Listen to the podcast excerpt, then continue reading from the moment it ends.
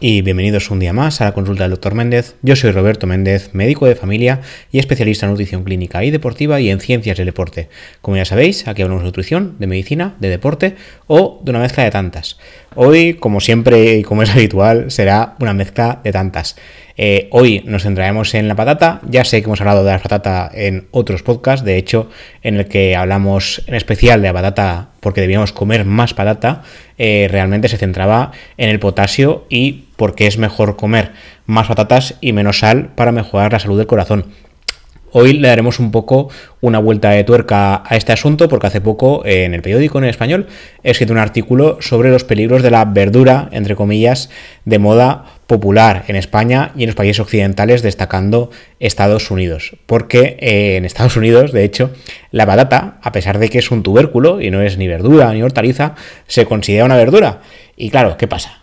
Cuando eh, entramos a mirar las guías clínicas, las guías clínicas recomiendan eh, comer eh, cinco raciones de fruta y verdura al día y la patata entra dentro de, ese grupo y es una cosa que, bueno, a mí sí me ha parecido un engaño, pero existe, quiero decir, no, no es una cosa que me estoy inventando, sino que en las guías americanas, por lo menos a día de hoy, existe.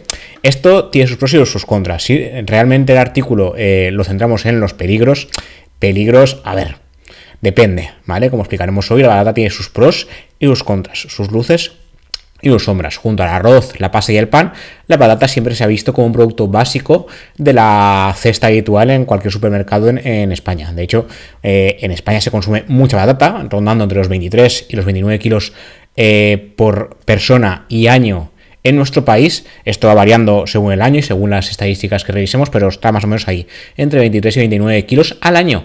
Eh, a mí me parece mucho, porque yo personalmente no, como demasiada patata en general, pero sí que es verdad que sigue siendo un alimento típico de los platos en nuestro país, como por ejemplo, como no la tortilla de patata, pero entre otras. La patata realmente eh, debería ser vista y es vista por, al menos a nivel nutricional, como un carbohidrato y en el plato de Harvard debería ser ese 25% eh, del plato que corresponde a los carbohidratos. No es ni una guarnición de verdura, ni es rica en un montón de nutrientes, tiene sus nutrientes, como hablaremos hoy, pero es un tubérculo y lo que es es rico en carbohidratos. Sí que es verdad que es menos rico en carbohidratos que el arroz o la pasta, pero sigue siendo un tubérculo rico en carbohidratos. La realidad es que no es un producto básico y de hecho se puede sustituir fácilmente por otros productos ricos y mucho más ricos en los nutrientes que contiene la batata. Pero dado que sí que se usa como alimento básico como tal, eh, esto se puede utilizar a nuestro favor teniendo en cuenta que mucha gente lo consume eh, de forma casi diaria. Si bien cabe destacar que tiene sus beneficios, eh, se puede sustituir por productos mucho mejores como eh, iremos comentando hoy, porque realmente la patata, eh, si bien es cierto que tiene, a, ver, lo que tiene es bastante energía y se puede utilizar de muchas maneras, eh, se puede hacer en puré, al horno, demás, sus nutrientes no son destacables, aparte del tema del potasio que ya comentamos en su día, destacan potasio porque consumimos mucha patata, pero realmente si, fuera, si lo hubiéramos como un alimento más, pues tiene potasio, pero sin más. ¿Vale? Entonces, ¿qué pasa con la patata? Pues que puede usarse como guarnición, pero no debería ser un alimento clave de cualquier plato, a menos que queramos consumir muchos carbohidratos, ¿vale? Si lo que queremos es que sea clave porque queremos comer muchos carbohidratos, que queremos comer mucha pasta, mucho arroz, mucha patata, pues entra dentro de este grupo, pero si no, no, no es una verdura rica en nutrientes, ¿vale? Eh, no es equiparable para nada a verduras y hortalizas y su composición nutricional dista mucho de ser una verdura. Es rica en carbohidratos y además en almidón. Como comentaremos más adelante que esto hay ciertos trucos para poder reducirlo. Tiene pequeñas porciones de, fructosa, de, sacarosa, vitamina B6 y potasio, además de magnesio.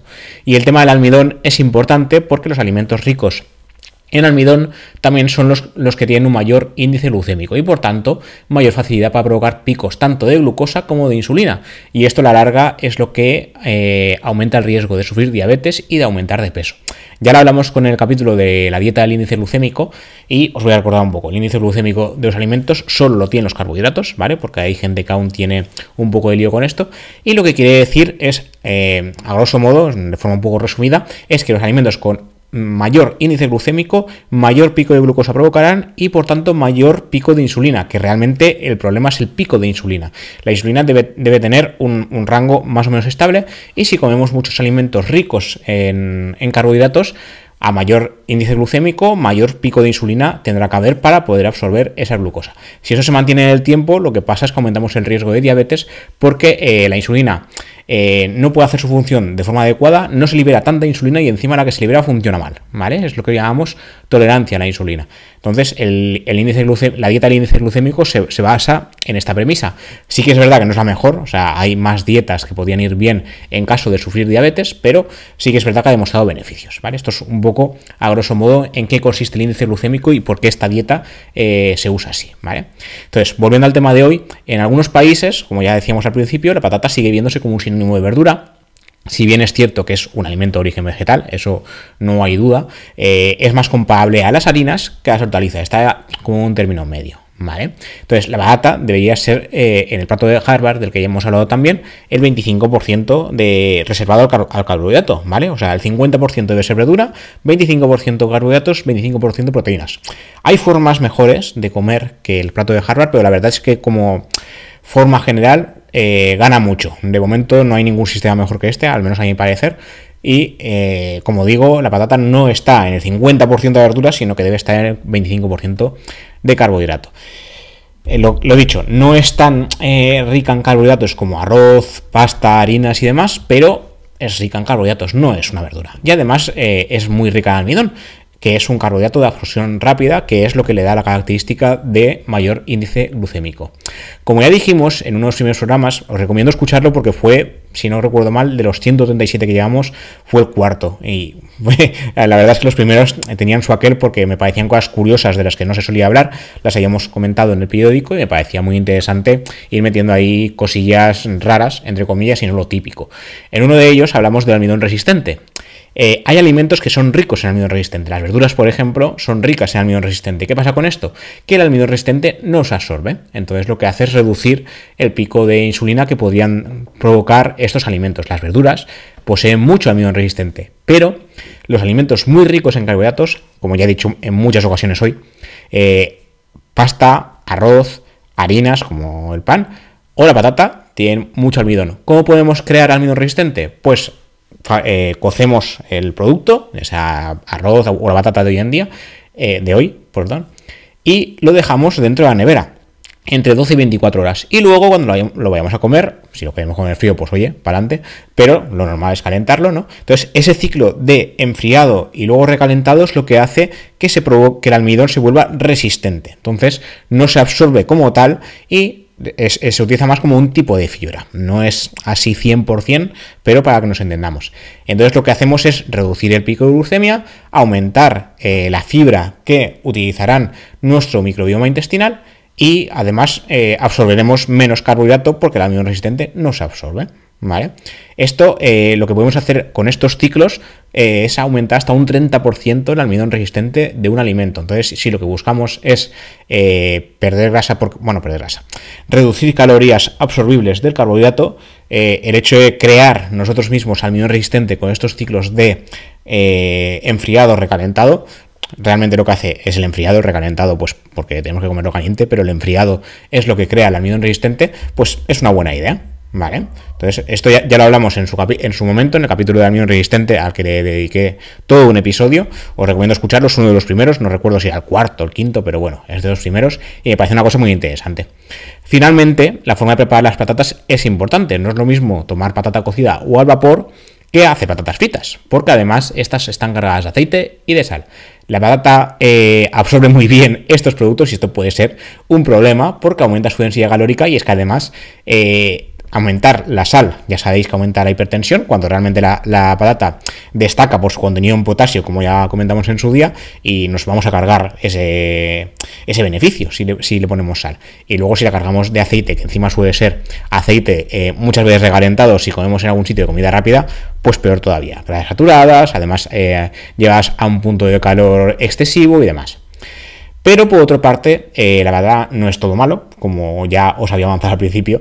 Eh, hay evidencias que han mejorado la imagen actual de batata y también han visto sus beneficios. No es un alimento básico, no es imprescindible, pero tampoco es el demonio. No es un alimento que debíamos prohibir ni debería ser visto como poco saludable, pero debemos cocinarlo adecuadamente, saber cuánto podemos consumir y cómo consumirlo. ¿Vale? Entonces la batata destaca, como hemos dicho antes, por el potasio, que ya hablamos en su día, por la fibra dietética y el magnesio. Sobre todo el potasio es el que más destaca últimamente según los estudios. Y dado que su consumo es muy elevado en la, en la, población a nivel mundial, no es descabellado pensar que a lo mejor dentro de una dieta general el potasio eh, de la patata es lo que más destaca. O sea, a lo mejor eh, hay, gente que dentro de su dieta la mayor cantidad de potasio la, consume desde la patata. Entonces es bueno tenerla en cuenta en este sentido. Pero no porque la patata sea de los alimentos más ricos en potasio, sino porque com, eh, la gente en general come mucha patata. Entonces, pues ya que sabemos que se va a comer mucho, por lo menos prepararla adecuadamente y saber qué beneficios tiene.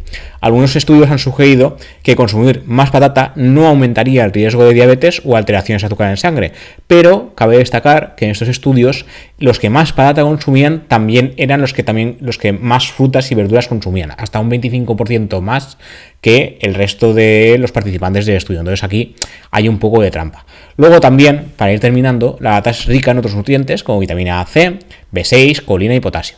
Eh, el tema de la vitamina C, vitamina B6, cuidado porque pasa lo mismo que con el potasio. La batata no es el alimento más rico en estos nutrientes, hay que saber que los lleva, por tenerlos en cuenta, pero eh, hay otros alimentos mejores. Vitamina C no es la naranja el más rico, como ya dijimos en el capítulo de su día, sino que los pimientos, el kiwi, eh, ahora mismo no, me acuerdo de más. La fresa, por ejemplo, son alimentos muy ricos en vitamina C y la naranja no les llega ni de lejos. De hecho, el pimiento eh, destaca mucho, muy por encima, más del doble que la naranja pero la naranja suele ser la, el top de, vitamina C, ¿no? Que es, consumimos hoy en día. Yo, por ejemplo, que vivo en la comunidad valenciana, la naranja y mandarina eh, es el sinónimo de vitamina C cuando realmente también tenemos pimientos y son más ricos en vitamina C. Pero claro, no es tan fácil pegarle un bocado a un pimiento que llevarte una mandarina. Entonces, pues eso.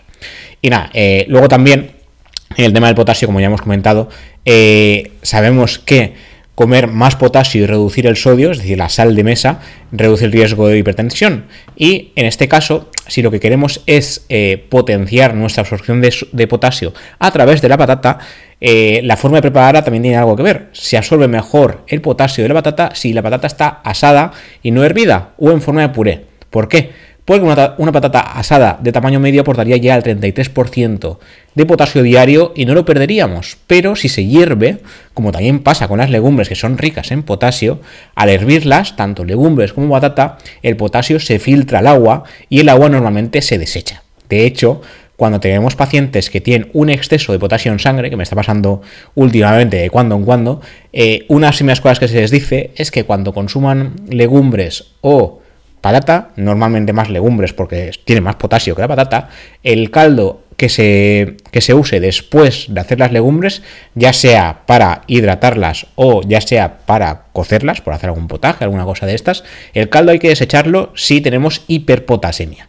Si lo que queremos es aumentar nuestro potasio, pues ese caldo sí que nos vendrá bien, ¿vale? No os diría que os guardéis todo el caldo, porque a lo mejor no vamos a pasar, pero sí que es verdad que se ha visto que la gente en general suele tender más a comer más sal, más sal de mesa, no porque pongamos mucha sal en los alimentos, sino porque comemos demasiados alimentos ultraprocesados ricos en sal y menos potasio. Entonces el potasio, en este caso, pues eh, el caldo justamente de patata y, legumbres muy rico en potasio porque se filtra desde la patata. Entonces, si queremos eh, usar mejor el potasio patata, que sea asada, porque en ese sentido no se filtrará. Eh, el caldo yo no lo usaría en especial para aumentar mi nivel de potasio, porque a lo mejor no estamos midiéndolo bien, ¿vale? Porque el tema de, de, que se filtre el agua puede hacer que se densifique más de lo que podemos calcular, así que mejor para tasada que para hervida. Y nada, esto es lo que os quería contar por hoy. Hace poco seguimos este artículo, os lo dejaré enlazado en las notas del programa y me pareció interesante darle un poco de vuelta al tema de la patata. Así que es buena por el tema del potasio, pero tiene también sus cosas malas que debemos tener en cuenta y que se pueden solucionar, como por ejemplo el tema del almidón resistente y tener en cuenta que si queremos echar mano de patata por el potasio, mejor asada que hervida y saber que solo una patata asada de tamaño medio, unos 200 gramos, 250, ya es una tercera parte del potasio que necesitamos. Entonces a lo mejor no hace falta comer tanta patata, ¿vale? Hay más cosas, hay más alimentos ricos en potasio y hay más alimentos ricos en otros nutrientes que contiene la patata como la vitamina C, la B6, la colina y el magnesio. ¿Vale?